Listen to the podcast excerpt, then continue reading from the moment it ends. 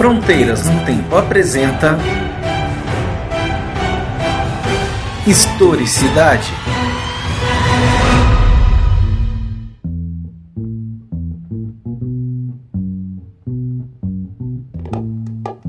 Olá, aqui quem fala é o Marcelo. Você está ouvindo Historicidade, um programa de entrevistas do Fronteiras no Tempo, um podcast de história. Muito bem, ouvintes, estamos de volta aí com mais um episódio do Historicidade nesse ano de 2019. E hoje nós temos aqui a presença da professora doutora Daniela Valandro de Carvalho. Olá, Daniela. Muito obrigado por ter aceitado participar do nosso programa Historicidade. Oi, Marcelo. Olá, ouvintes. Eu que agradeço imensamente o convite de poder bater um papo aí com vocês nesse programa tão bacana, nessa plataforma tão bacana que é o podcast, que é o Fronteiras no Tempo, né? Uma forma tão interessante de levar um pouco das nossas pesquisas, né, a um público mais amplo. Eu acho que a gente está trabalho que vocês têm feito aí tem cumprido uma função fundamental uh, para além da sala de aula, para além do que a gente vem fazendo, né, de pesquisas acadêmicas, do universo acadêmico. Então, é um prazer enorme mesmo. Obrigada. Muito bem, muito obrigado, Daniela. E nós estamos aqui então hoje para falar. A Daniela, na verdade, ela então é, é professora da Universidade Estadual do Centro-Oeste, na cidade de Guarapuava, e a gente foi colega por um tempo, né? Então, tem para mim é um prazer muito grande estar falando com você aqui de novo. Bom, muito bem. Uh, além de ser professora da Unicentro, a Daniela é formada, ela foi teve a sua formação no Centro Universitário Franciscano e o mestrado pela Unicinos né, e o doutorado pela UFRJ. Bom, Hoje, ouvinte, nós vamos falar aqui sobre. O tema é experiências negras de recrutamento, guerra e escravidão no Brasil. O que significa isso? Bom, é, nós falamos no episódio 15 do Historicidade um pouco sobre a questão diplomática e da fronteira durante a Revolução, durante a Guerra Civil Farroupilha. Essa guerra, né, durante o período que aconteceu durante o período regencial, ela é mais uma das evidências de que naquele período a partir de 1830 havia uma grande crise política nacional, né? Grande novidade, parece que a gente está sempre com alguma crise, né? É, e uma crise que mostrava como um país que estava tentando se organizar, como o Brasil que a gente conhece hoje, gerava muitos conflitos em diversas regiões. Né? Todo mundo já ouviu falar dos livros didáticos, das histórias das chamadas rebeliões regenciais. Né? A Farroupilha ela aconteceu na região da fronteira sul, né? na província do Rio Grande do São Pedro que é uma região estratégica, evidente por ser fronteira, por ser a fronteira sul, né? e também uma região em que se formou uma elite desde o século XVIII, ou até antes, uma elite militarizada, né? um grupo de, de grandes proprietários de terra é, que criavam gado, utilizavam mão de obra escravizada para isso, lógico, criavam gado e produziam charque. Né, que era exportado pelos caminhos, pelas tropas, até o centro-sul, né, formando grandes redes de comércio. Então isso era uma região importantíssima do ponto de vista da, constru da construção do Estado Nacional. A gente debateu também no episódio 16 sobre Guarda Nacional, o quanto esse momento é, gerou uma série de debates na sociedade, na política nacional, sobre a questão do controle social, sobre a questão da organização social e política. E tudo isso envolvia a criação e fortalecimento de instituições políticas é, nas diversas regiões que geravam esses conflitos. Esses estancieiros, né, que era o nome que se dava a esses fazendeiros, criadores de gado, a partir de 1835, ou um pouco antes, na verdade, depois do final do primeiro reinado, que em 1831, eles começaram a radicalizar suas posições contrárias ao, ao centralização do poder, né? E, e, e eles se viam um pouco desprestigiados é, em relação a outras regiões e por uma série de fatores, né?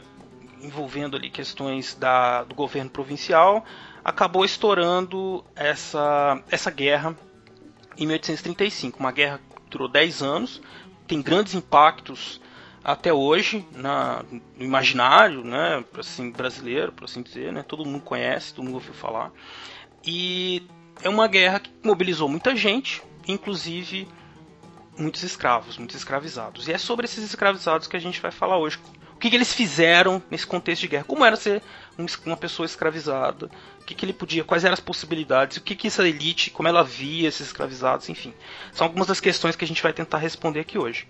Uh, mas antes, Daniela, depois de eu falar tudo isso, eu queria que você falasse um pouquinho da sua trajetória de pesquisa, como é que você chegou nesse tema, né? Desde o início, na, não precisa falar desde que era criancinha, mas enfim, desde quando você pensou nesse tema, é, sua identificação com ele, a sua formação e tudo mais. Então não vamos voltar tanto, né? Não, não, não precisa. Voltar... a pequena Daniela, no interior do Rio Grande do Sul, pensando, não, precisa não. falar sobre isso. Apesar Beleza. que eu sei que isso teve influência, lógico, né? tá ok.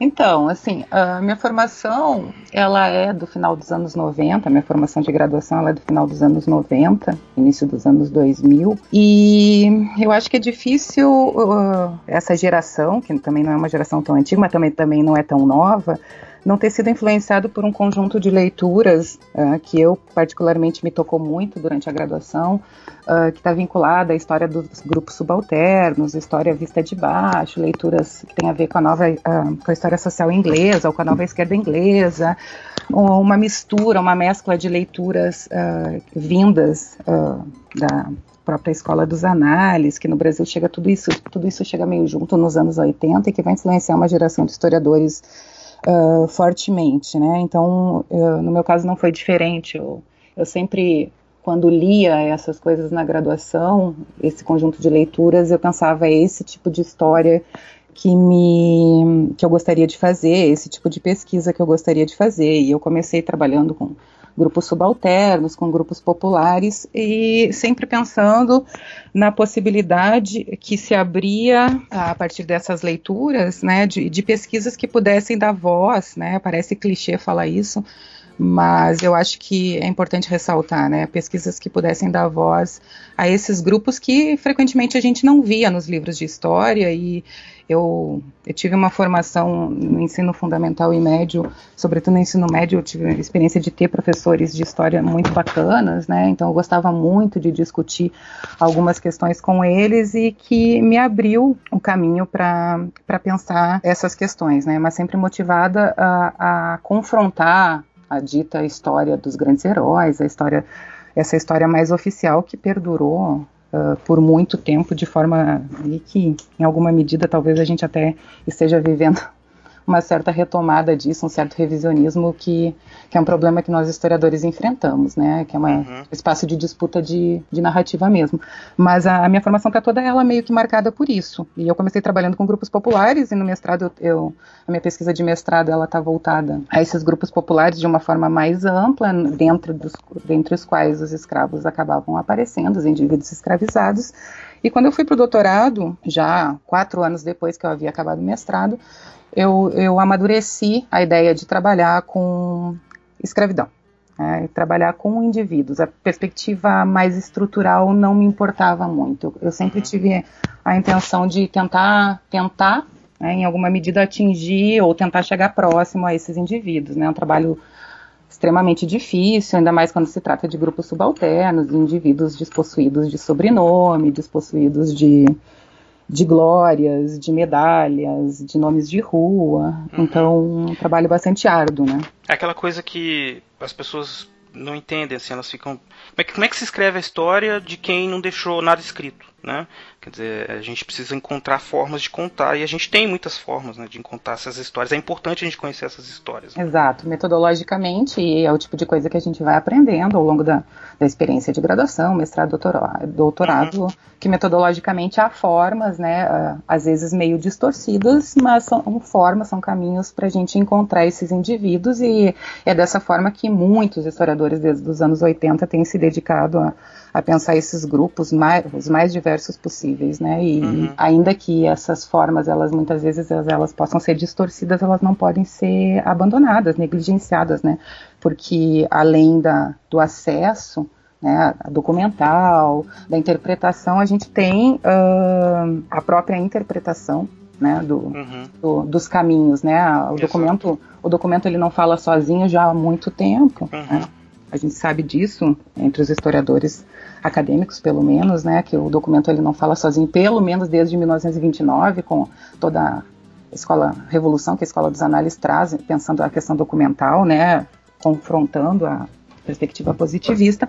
Então, e a gente tem trabalhos belíssimos, né, a historiografia dos grupos subalternos no Brasil, desde os anos 80, óbvio que ela existe para antes, mas nos anos 80 a gente tem um boom aí de trabalhos, né, os trabalhos seminais sobre escravidão no Brasil, uh, da perspectiva no qual eu me filio, né, é importante uhum. dizer que obviamente que existem trabalhos uh, de outras perspectivas, mas uh, trabalhos belíssimos que têm se utilizado de fontes, sobretudo fontes criminais, né, fontes policiais, uh, fontes repressivas, digamos assim, né, o conjunto de, de fontes repressivas que dariam acesso, né, uh, a esses grupos, né. É importante dizer que quando a gente fala de fontes repressivas, a gente não está remetendo esses grupos uh, diretamente à questão da violência, né, que é algo inerente a esse tipo de documentação, mas como o próprio Sidney Chalub, um dos historiadores precursores aí desses tipos de trabalho, já apontava nos seus trabalhos lá nos anos 80, né, esse, essa documentação ela não é utilizada para enxergar a violência, né, mas para enxergar para além da violência, para além do que a gente pode captar muitas vezes num depoimento uh, que é coletado por outros, por terceiros, e aí os cuidados metodológicos precisam entrar. É, você precisa, é lógico, é igual você vai analisar, isso a gente sempre fala aqui no Fronteiras, né? Nosso ouvinte, acho que quem nos ouve com, com frequência, sabe? A gente sempre está falando dessa necessidade de entender as fontes, criticá-las, é, por exemplo, sabendo, tentando diferenciar, inclusive, o que seria o que teria uma, um, o que hoje a gente chamaria, sei lá, de fake news, né? Então você tem às vezes uma fonte que se você lê ela literalmente, quer dizer uma coisa, se você observar dentro do contexto, ela pode ter sido produzida ou reproduzida, uhum. né? Tem, no caso do nosso tema, a gente pode falar mais pra frente, tem a questão da batalha lá de é, porongos, uhum.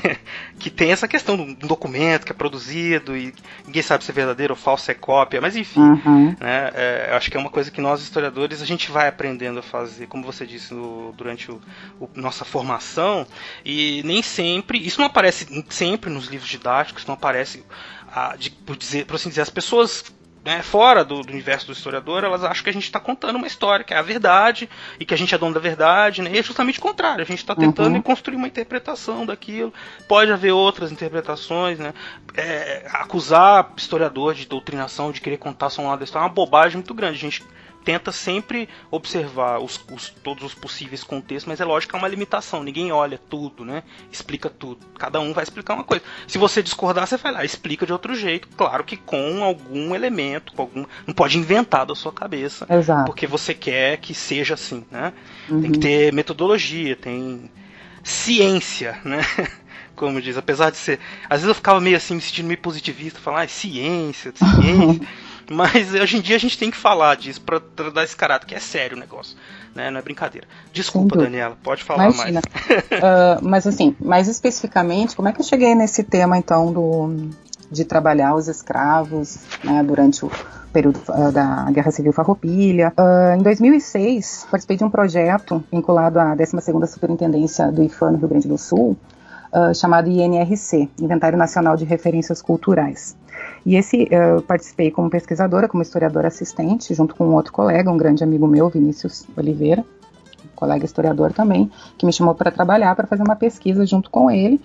E esse INRC, naquele momento, era, era um, Uh, vinha surgindo pelo Brasil inteiro essa, essas propostas, esses trabalhos multidisciplinares dentro do IFAM, com antropólogos, geógrafos, historiadores, Uh, ele visava, uh, em cada região do Brasil, ele tinha uma especificidade, lá no Rio Grande do Sul, então foi decidido que ele visava inventariar narrativas de indivíduos que moravam nas regiões, né, que teria acontecido né, a Batalha de Porongos, né, a famosa Batalha de Porongos de 14 de novembro de 1844, né, evento emblemático na, no final da Guerra Civil Farroupilha.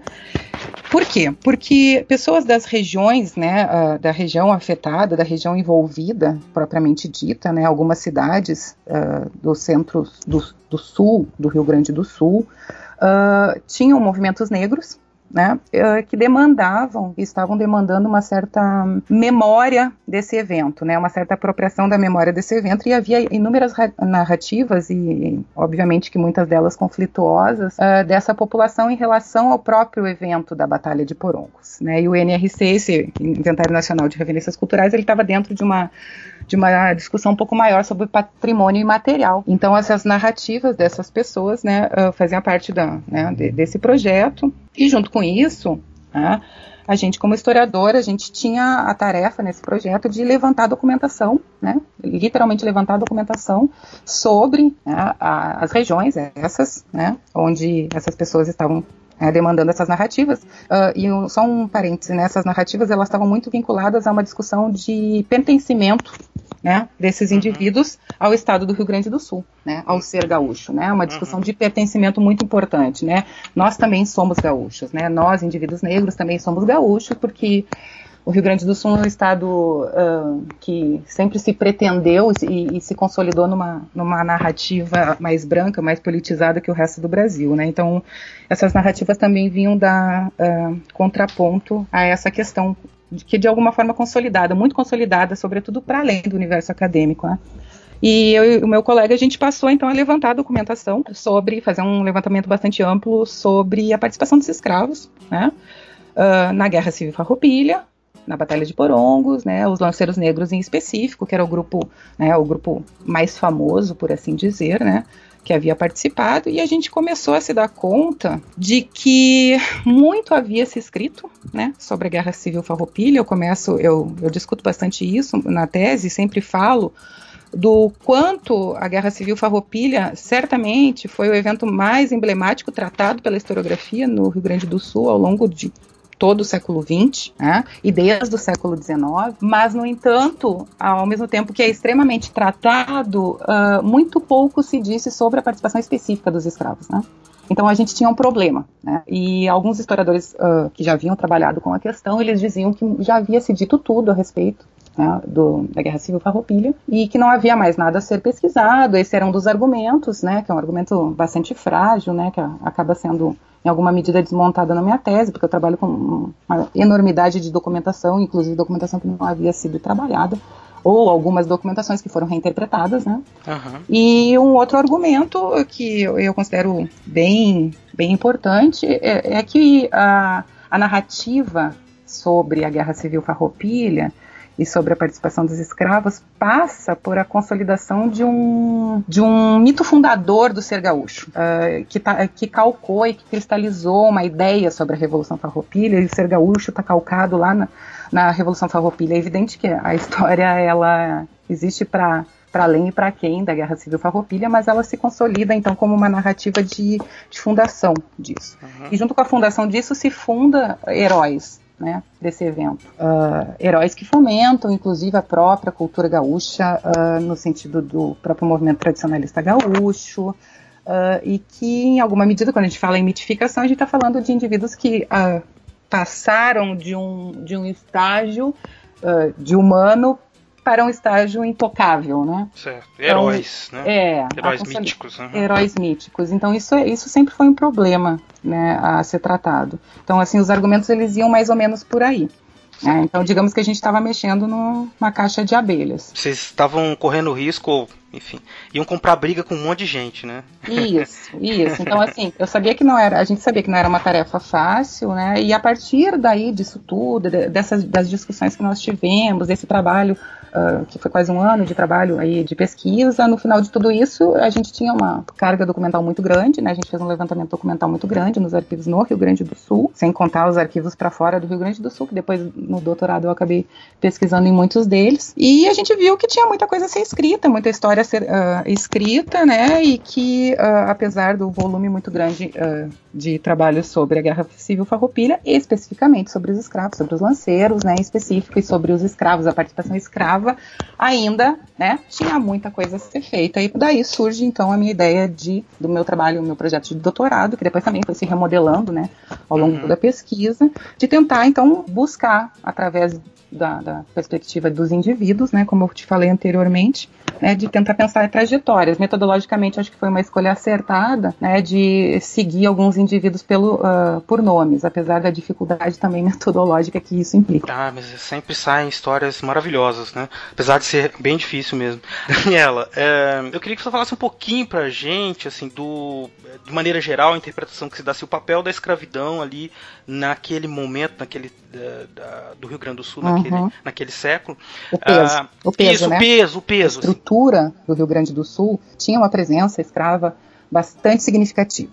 Tu me pergunta sobre o peso, né? Qual é o peso uhum. da escravidão no Rio Grande isso. do Sul? Uh, frente ao que se diz, ou que se, por muito tempo se disse em relação a isso, né? O Rio Grande do Sul, ele não é uh, mais branco, né? Uhum. E essa ideia do mais branco, ela tá, muitas vezes ela estava embasada no tipo de estrutura agrária uh, que estava assentada no Rio Grande do Sul, né? Uh, o que, que eu estou querendo dizer com isso?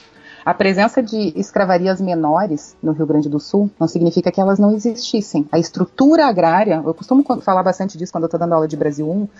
uh, de Brasil Império, né?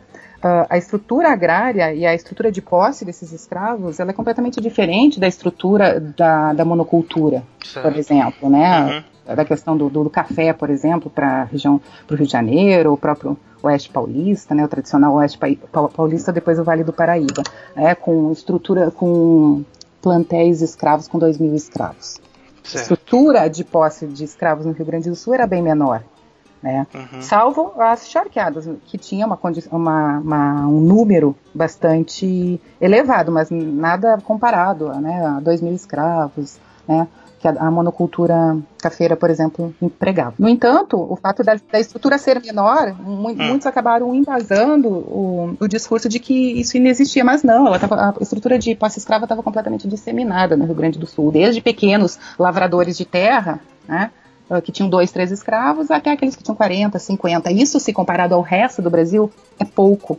Né? Mas não significa que não, existe, que, que não existisse e não estivesse disseminado né, em todo o tecido social gaúcho. É, isso é uma característica de todo o Império Português, que era depois virou Brasil, né? Quer dizer, ah, o sentido ter um escravo, escravos e terras, né? Símbolos de status. Então é uma coisa disseminada. Não tem uma região que fala assim, não, aqui a gente não gosta, não tem, né? Isso pode ser criado depois para tentar é, melhorar essa memória. Não, a gente aqui uhum. era menos escravocrata do que as outras regiões, mas enfim, são coisas da, dessa construção feita depois. Mas esses indivíduos estavam lá, e aí num ambiente de guerra, é, eles servem como mão de obra, como trabalho, como soldados, né? Queria que você falasse um pouco pra gente como é que era essa esse recrutamento desses escravizados? Assim, há uma historiografia, uh, a historiografia sobre recrutamento, uh, acho importante começar por aí, a historiografia sobre recrutamento, ela sempre, em alguma medida, teve como alvo os homens livres pobres, né? Esses eram os alvos do recrutamento, uhum. e tem uma historiografia, traba trabalhos muito importantes pensando esses indivíduos, que afinal de contas era o alvo principal do, do recrutamento, né, uh, sobretudo compulsório, né? Certo. Acontecia de forma compulsória, né? Uh, para o Exército. Né? Há uma diferença entre o Exército e a Guarda Nacional. O José Murilo de Carvalho ele já trabalhos mais já clássicos, né, ele já atesta algumas questões sobre isso, que a Guarda, de, a Guarda Nacional conferia cidadania para os indivíduos que participavam e, to, e os homens muitos desses homens de elite queriam participar da Guarda Nacional, né? Isso, é a, a milícia cidadã. Isso, exato, no modelo inspirado no modelo francês, né? francês né? Uhum. Exatamente, que... a milícia cidadã, homens que, né, doariam, né, seu tempo e seus bandos para uh, para proteger suas localidades, que é uma também uma, uma estratégia do Estado da construção, na própria construção do Estado Nacional Brasileiro, na impossibilidade de atingir a todos os confins, né, do, do uhum. Brasil nesse momento, né? E que daí acabava delegando poderes a esses grupos. Então esses homens queriam participar da Guarda Nacional. O Exército ao contrário, né? O Exército se constitui ao contrário. Uh, ninguém queria participar do Exército. Era, um, era um castigo, né? O exército era um castigo. O exército, o exército era para da onde as pessoas fugiam, né? Não podiam ouvir falar em exército que fugia. E aí tem uma hierarquia nas armas, né? A marinha seria o pior, né? Uhum. O pior espaço entre exército e a marinha. A marinha, né? Quando queria se xingar ou se amedrontar um escravo, se dizia, vou te mandar para a marinha. Ou seja, a marinha como um espaço de punição, né? Enfim, tem trabalhos também específicos sobre isso, os trabalhos do, do Álvaro Nascimento lá para o Rio de Janeiro, que são fantásticos e elucidam um pouco dessas questões. Mas o exército então acaba se constituindo como um espaço de anti-cidadania. Né? Um espaço da onde as pessoas corriam. É, esses homens livres pobres corriam e criaram maneiras, e se criava maneiras de evitar o recrutamento. Né? Existem trabalhos também né, que tem mostrado uh, as estratégias, né? Se você tem uma rede de relações, você acionava essas relações, os, acionava seus conhecidos, as pessoas com sobrenome da localidade, para tentar burlar esse sistema de recrutamento. Tal era a brutalidade do exército. No entanto, né, na minha tese, eu tento pensar um pouco, eu não discordo completamente dessa questão, mas eu tento pensar um pouco que a condição do escravo é uma condição condição social e jurídica do escravo já é uma condição que por si só oferece a ele uma, uma situação diferente, né? Uh, diferente em que sentido, né? Nem todos os escravos fugiram do exército, né? Ainda que muitos tenham fugido do exército.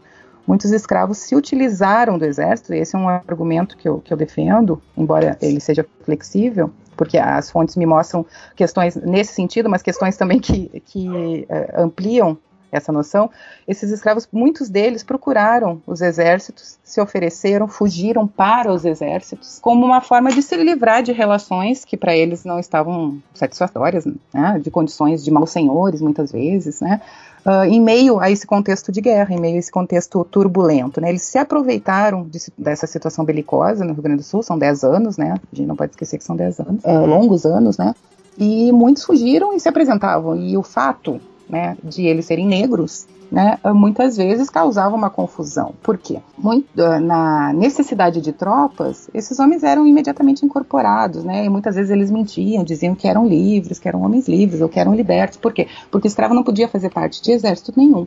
Né? Era uma condição uhum.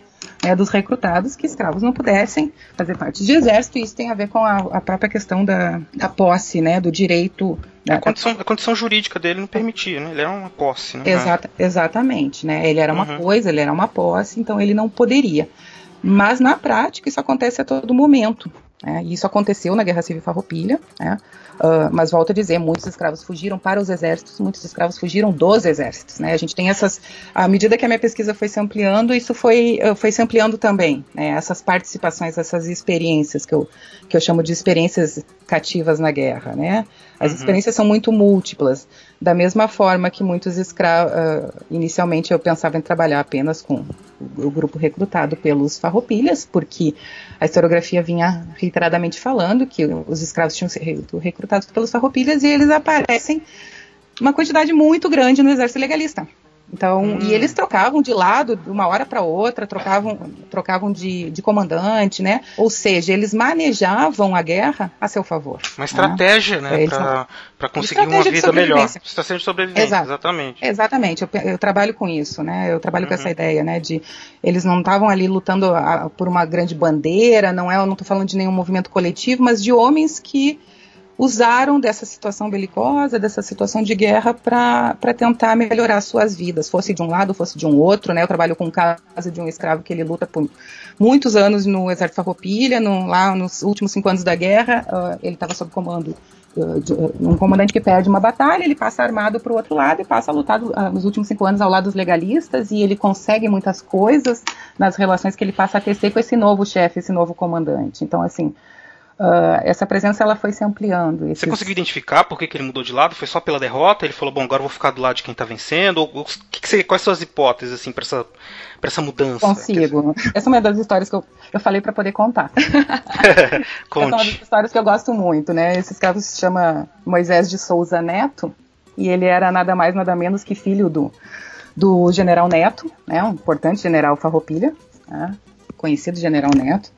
E ele é filho bastardo, evidentemente, ele era filho ex-escravo, né, uh, do General Neto. Então ele luta com seu pai, né, ao lado do, do seu pai por muito tempo, mas uh, até onde se sabe ele nunca foi reconhecido como filho legítimo, né, pelo menos eu não consegui, isso não é algo que tenha conseguido, fui atrás, não, aver, não consegui averiguar, então a constatação é que ele não foi reconhecido. Então, é muito possível que ele tivesse uma, uma relação de, de obediência e mágoa muito grande com essa situação. Mas ele luta ao lado dos Farroupilhas, sob o comando do seu pai e senhor, né, por 10 anos, né, mais ou menos 10 anos, e num combate, famoso combate entre o general de Souza Neto e o Chico Pedro, que é um outro comandante legalista muito conhecido da historiografia, né, específica sobre a questão, ele perde o combate, né, o Neto, e, e o que, que, eles faziam? Era prática comum arregimentar o exército que perdia para o seu lado, né?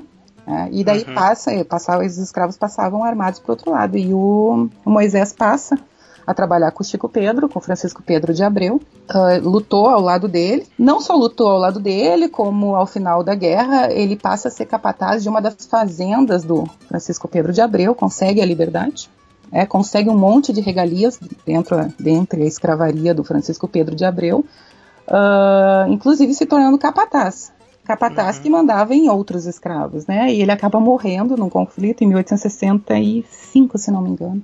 se não minto para vocês, uhum. uh, com outro escravo brigando por conta da mulher, da escrava, né, que ele iria casar, é, usando da autoridade de capataz sobre os escravos que, haviam, que estavam sob seu comando. Ou seja, é, a gente está falando aí de aproximações e distanciamentos entre esses grupos, né, esses indivíduos que foram escravos num determinado momento e alguns al alcançam a liberdade, e, e se, digamos que eles tomam para si essas posições de mando, né? Que seria um processo de mobilidade social. A história do Moisés é, ela, ela, é um pouquinho mais complexa que isso. Estava só tentando resumir, resumir para ti. Não, tudo bem. É, para você. É, é, é, imagino que é dizer, uma vida Mas é cheia, é de, é cheia de emoção. uma das trajetórias que você pesquisou, né?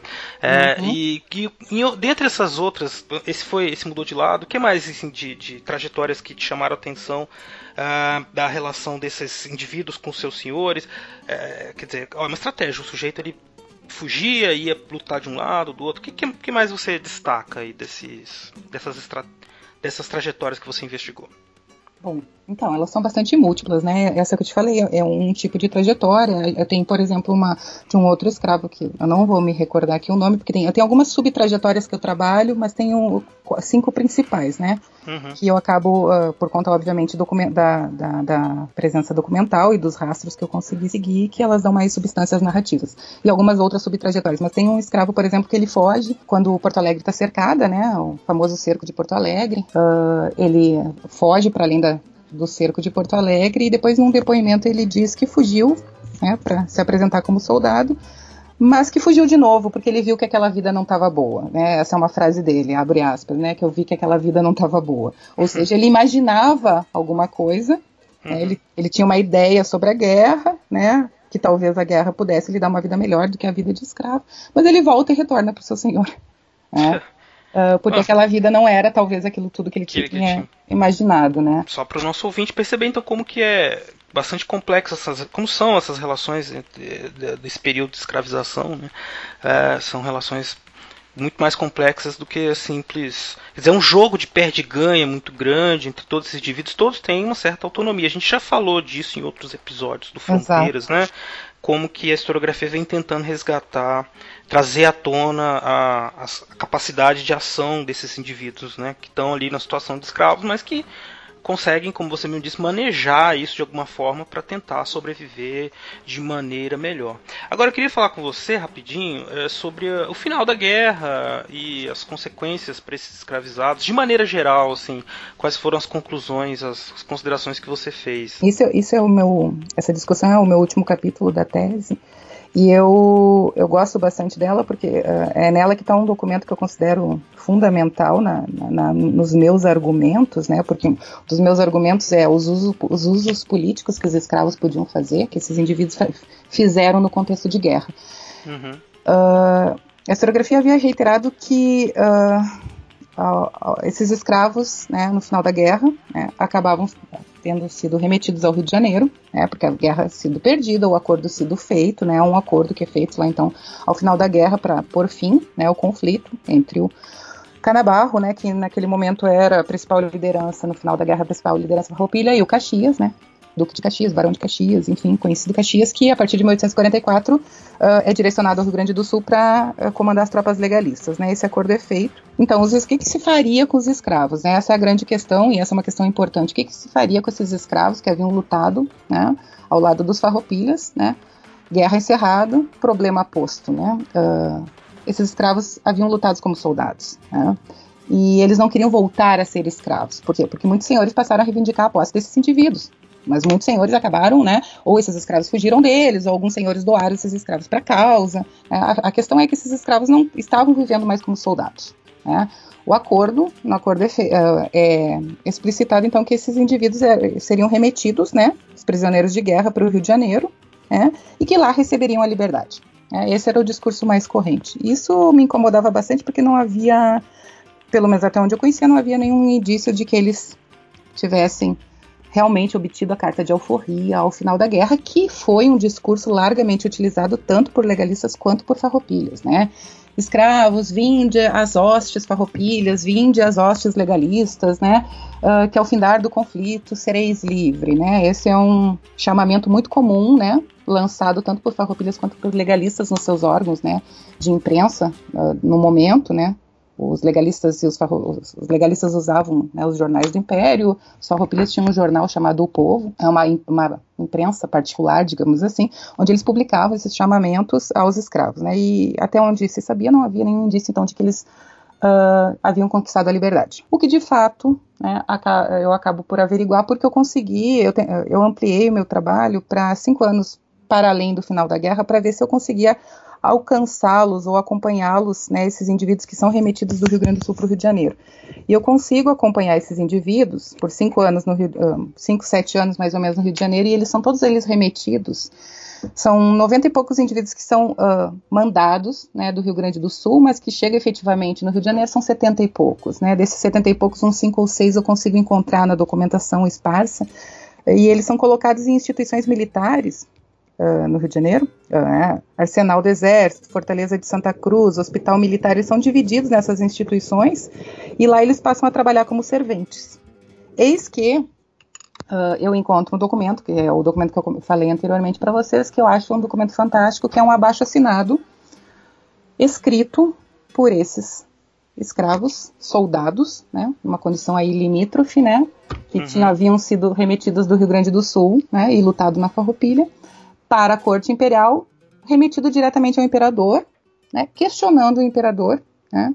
Eles não escrevem de próprio punho, isso eu consegui descobrir, né, mas eles conseguem que um, um, funcionário desses arsenais onde eles estavam uh, colocados escrevessem. Mas quem comanda tudo isso é um africano chamado Salvador Braga, e o Salvador ele é trocado a todo momento, né, do arsenal para Fortaleza, da Fortaleza para o hospital, porque ele estava tocando o terror, causando tumulto e incitando os outros escravos que haviam vindo do Rio Grande do Sul para que se fizesse alguma coisa, porque afinal de contas aquela condição que eles se encontravam não era a condição que eles esperavam no final da guerra. Uhum. Daí decorre o meu argumento que eles usam do exército para alcançar uma espécie de cidadania. O que, que eles pedem especificamente nesse uh, documento? Eles pedem para o Dom Pedro diretamente, per eles perguntam diretamente, afinal de contas nós queremos saber qual é a nossa condição, porque aqui estão nos tratando como serventes. Né? A gente está fazendo de tudo, a gente está fazendo um pouco de tudo, eles se sentiam rebaixados, na verdade.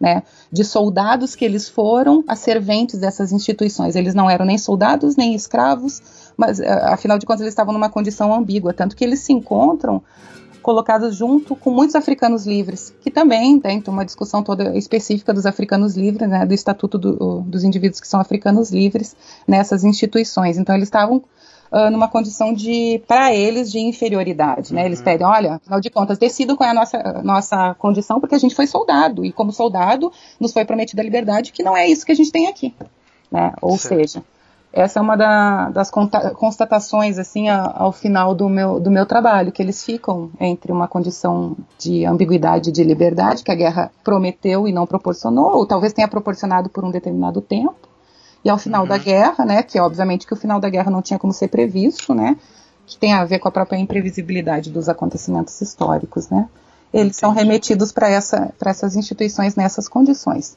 Há casos muito isolados, como o do Moisés, por exemplo, que ele se torna livre, mas ele não se torna livre porque ele foi soldado, ele se torna livre por conta das relações que ele tece com o Senhor, né, o Francisco Pedro de Abreu, né, e as benesses que ele acaba tendo dentro do o conhecimento que ele tinha, as benesses que ele acaba tendo dentro da escravaria do Francisco Pedro de Abreu, e não necessariamente porque ele foi soldado. E, ainda é engraçado, Dani, que isso pode nos ajudar, essa conclusão sua, ela se encaixa numa leitura geral que a gente pode fazer assim das nossas da, da, nossa elite, mas não no sentido da elite só econômica, que tem dinheiro, mas dessa, desse agarramento aos privilégios, né? Quer dizer, acabou a guerra, acabou tudo isso. Não, mas a gente quer manter, quer que volta tudo normal, né? Quer que você fique aí no seu lugar de servente eu vou voltar. Quer dizer, essa coisa da... É, apesar de nós termos tido muitos conflitos, quer dizer, o, as pessoas não aceitavam isso passivamente, né? Mas a ideia, mesmo depois da guerra, depois que foi acabou a guerra, e há um rearranjo, um reacordo entre essas elites é, uhum. da região.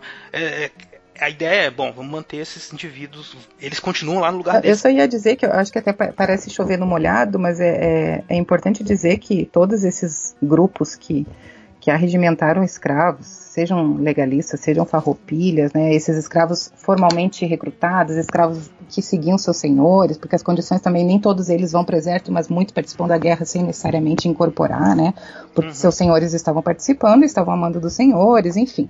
É, a, a, condição, a, eu amplio muito isso na tese, né? Não só o, o, recrutamento formal, né, que acontece também, não só aqueles que se oferecem, mas aqueles que fogem também. Então as experiências, como eu volto a dizer, são muito múltiplas, mas todos esses indivíduos, eles eram uh, grandes proprietários de escravos. Então, assim, ao, ao fim da guerra, só para reforçar o que você falou, né, ao fim da guerra, né, o problema, problema posto, né, a guerra não, não questiona e os farroupilhas nunca tiveram um discurso uh, nem de perto abolicionista. Isso é algo que me, me, chega a me dar arrepios quando, quando eu ouço. Assim. A gente está falando da primeira metade do século XIX, onde a propriedade escrava está tá fortemente vigente, a estrutura escrava está fortemente vigente, onde isso sequer é, de, é, é, comentado entre as elites, né? A gente não está falando da década de 60, 70, onde a gente está tá no período de declínio da escravidão, não. A gente está falando onde o, o tráfico, inclusive, está a pleno vapor, o tráfico atlântico, né, a pleno vapor ainda. Então, assim, esses caras todos esses eram escravocratas. Né? Certo. Então, assim, a, o, a ideia do discurso abolicionista, ele não existe. O que existe é uma confusão de discursos que esses homens proferiam e que falavam de liberdade, que falavam de igualdade, e como qualquer conceito precisa ser interpretado à luz dos grupos que o consomem, né? Uhum. Uh, então, assim, falar de liberdade e igualdade, quando os farroupilhas falavam disso, eles estavam falando de coisa nenhuma em relação aos escravos. Eles estavam falando de uh, liberdade e igualdade muitas vezes em relação ao comércio, a questão fiscal, que era uma das questões que, que faz eclodir, né, os descontentamentos deles contra os, o governo né, o governo central, né, a questão fiscal em relação à carne, em relação ao charque. Né, é esse tipo de liberdade e de igualdade que eles estão falando em relação às outras elites, não em relação a esses grupos subalternos. Esses que esses que continuem no mesmo lugar. Entendi. Características do liberalismo brasileiro, né, que dá pra gente falar por muito tempo. Dani, infelizmente o nosso tempo está acabando. É, eu queria primeiramente agradecer de novo, né, é, todas as suas considerações. Eu sei que ainda temos muito assunto, que esse assunto vai muito longe. Eu falei que eu mas... falava demais, né? Não, tá ótimo. Foi acho que deixou aí no nosso ouvinte um, uma compreensão uma, do quanto era é, múltipla essas possibilidades de, de estratégia né, dos escravizados nesse ambiente de guerra. A gente pôde conversar um pouco também sobre como o Rio Grande, como essa, essa revolução, essa guerra civil né, tem um impacto uh, não para além da das questões regionais do Rio Grande do Sul, né? ela tem um impacto em todo o cenário político nacional uhum. e que ajuda a gente a entender a dinâmica política, social, econômica do Brasil inteiro, de maneira geral também, que uhum. vai se constituindo depois até o século XX. Uh, ah, e então eu queria agradecer, foi muito importante, foi para mim foi um prazer sem comparação. Nossa, obrigada, eu agradeço Marcelo imensamente. Né? Uh, a gente às vezes tem um pouco de preguiça de voltar a esses assuntos.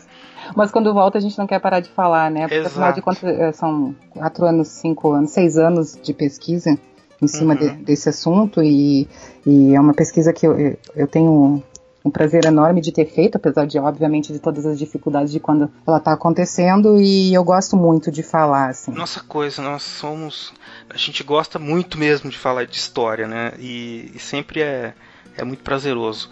E se pudesse, a gente faria três horas de programa toda semana, mas enfim, né? Uhum. Não sei se alguém ia querer ouvir tudo isso, mas a gente dá uns um, umas algumas é, amostras aqui nesse programa. Depois vocês vão poder seguir. A, a, tem toda uma bibliografia aí no, no post desse episódio. Né? Tem uma, uma última coisa que eu queria que você falasse, Dani, que uma parte da sua tese vai virar uma história em quadrinhos, né? É verdade.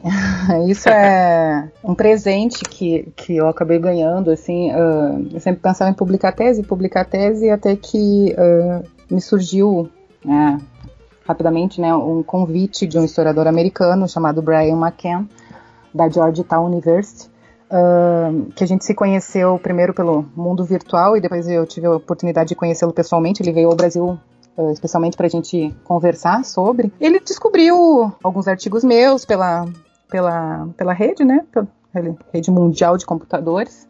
Eu tive uma colega de doutorado que fez o, o sanduíche lá na Georgetown e conversando, eles falaram do meu trabalho, ele foi atrás, a gente, ele entrou em contato comigo, isso já são desde 2014, se não me engano, é, que a gente veio em contato e a gente acabou se conhecendo. Ele veio ao Brasil e ele me convidou. Ele, primeiro, ele me perguntou da possibilidade dele se utilizar da tese para fazer um trabalho, né? É um assunto que ele interessava bastante a ele. Ele sempre dizia que o Rio Grande do Sul era muito parecido com o Texas. Eu gosto dessa comparação, acho que politicamente ela é bem importante. Uhum. E da possibilidade de usar então da, da tese para fazer um roteiro de uma história em quadrinhos dentro de uma linha editorial que eles tinham publicação lá. E logo em seguida ele me convidou para ser uh, uh, coprodutora, né? Dirigir isso com ele, né? Ser, ser autora junto com ele e aí a gente vem trabalhando já há alguns anos nessa história em quadrinhos, né? A questão é que a gente acabou selecionando parte da tese, obviamente, né? Uh, o livro está quase pronto, quase finalizado, são sete capítulos. Uh, alguns desses personagens que eu falei para você viraram, tomaram rosto, né? Através uhum. dos quadrinhos. É, é o Brian McCann e mais o Gilmar Fraga, que é um cartunista gaúcho. É, tem um trabalho fantástico, um traço muito bonito. É, é uma pena não poder mostrar aqui, já que a gente está falando em áudio, né? Uhum. Mas eu, eu, tenho já o esboço do trabalho, tanto em preto e branco quanto em colorido. Né? Ele deve sair esse ano, nos Estados Unidos, em inglês. Hum, que maravilha. Ele faz parte de uma linha editorial que a Oxford Press vem publicando de trabalhos acadêmicos que têm se tornado quadrinhos. Né? Lá nos Estados Unidos eles chamam isso de história gráfica, né? Uhum. de uma história gráfica. Já é algo que é bastante difundido lá nos Estados Unidos e eu acho que deve ser o quarto, quinto livro da, dessa série né, onde trabalhos acadêmicos, sobre, quase todos eles com trajetórias também, tem um de trajetória atlântica, de escravo né, vinculado com a África. Ah, uh, todos, legal. É, e ele vai sair então nessa linha editorial, dessa ideia de história gráfica. Nossa, muito legal. E deixo aqui então prometido para o ouvinte que assim que for lançado a gente vai divulgar para vocês aí, como vocês terem acesso porque é muito legal mesmo isso, uma forma de divulgação da história que espero que um dia chegue por aqui. Porque, é verdade. É, a gente tem alguns exemplos, né? Mas ainda é muito incipiente, a gente podia fazer mais. Mas parabéns, parabéns, Daniela. Obrigada, e obrigada. De, de, me despeço de novo, me agradeço de novo é, por toda a sua, sua contribuição aqui no nosso programa, foi de um valor inestimável. Muito obrigado mesmo. Viu? Obrigada, Marcelo. Eu que agradeço e volto, volto a dizer da, do quão legal é participar desse desse bate-papo com vocês e de quão legal são os trabalhos dos podcasts, né? Eu, eu, acompanhei mais de perto agora porque eu participei de uma mesa junto com o um rapaz que coordena o podcast de história também, no qual ele citou o podcast de vocês. Uhum. E tem sido assim, eu acho que é isso aí mesmo, é, é por aí, esse é o caminho da gente levar esse tudo isso que a gente faz uh, para um público mais amplo que merece qualidade de debate né, e que tem gostado, e o, o tem gostado é, é, redundante aqui, né? Porque vocês sabem a audiência que vocês têm. É, e o alcance que, que esse tipo de programa tem. Muito obrigada mesmo. Tô às ordens sempre pra gente bater papo. Muito obrigado. E você ouvinte, fique aí mais um pouquinho que daqui a pouco eu vou dar mais uns recados e finalizar o programa aí. Até logo. Até mais, obrigada.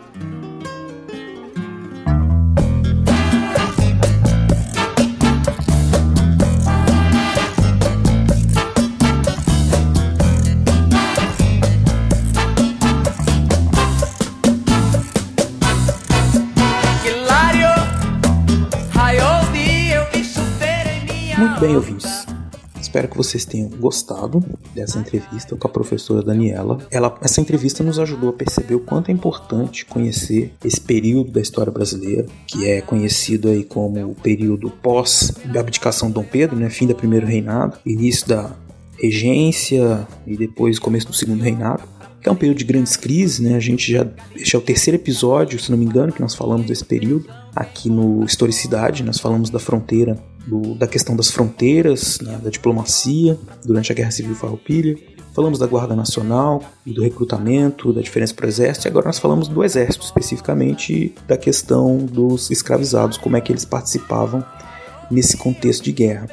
E a gente pode perceber que, para além da própria guerra em si, do quanto ela nos ensina sobre a formação do Estado Nacional nesse período, ela também nos mostra que esses indivíduos escravizados usavam a guerra ou criavam estratégias durante a guerra para melhorar de vida, conseguir a liberdade, conseguir condições melhores de vida de maneira geral. Espero então que vocês possam ter refletido bastante sobre esse tema e enviem, eu peço né, que vocês enviem comentários e é, qualquer tipo de pergunta que vocês têm para os nossos canais de comunicação. Se vocês quiserem mandar um e-mail para a gente, é só escrever para o fronteirasnotempo@gmail.com. Vocês também podem entrar em contato com a gente pelo Twitter, que é o arroba Fronte no Tempo. E vocês também podem fazer, escrever no nossa página, nossa fanpage no Facebook, que é www.facebook.com barra Fronteiras no Tempo. Esse programa ele é feito com a ajuda de uma série de padrinhos, de pessoas que nos é, ajudam na produção, né, uma contribuição pequena. E para você, se você se interessar em ajudar, se você puder nos ajudar, é muito simples também. É só vocês entrarem no site www.padrim.com.br/barra Fronteiras no Tempo. Lá vocês vão encontrar as diversas maneiras que vocês têm de nos ajudar, colaborar para que o nosso projeto continue em execução. É isso então.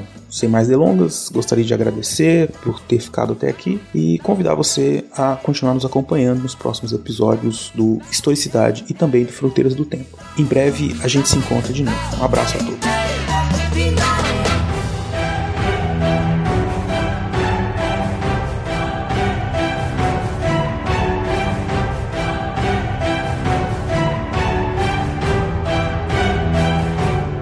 Você ouviu Historicidade. Edição Talkencast. Edições e produções de podcast.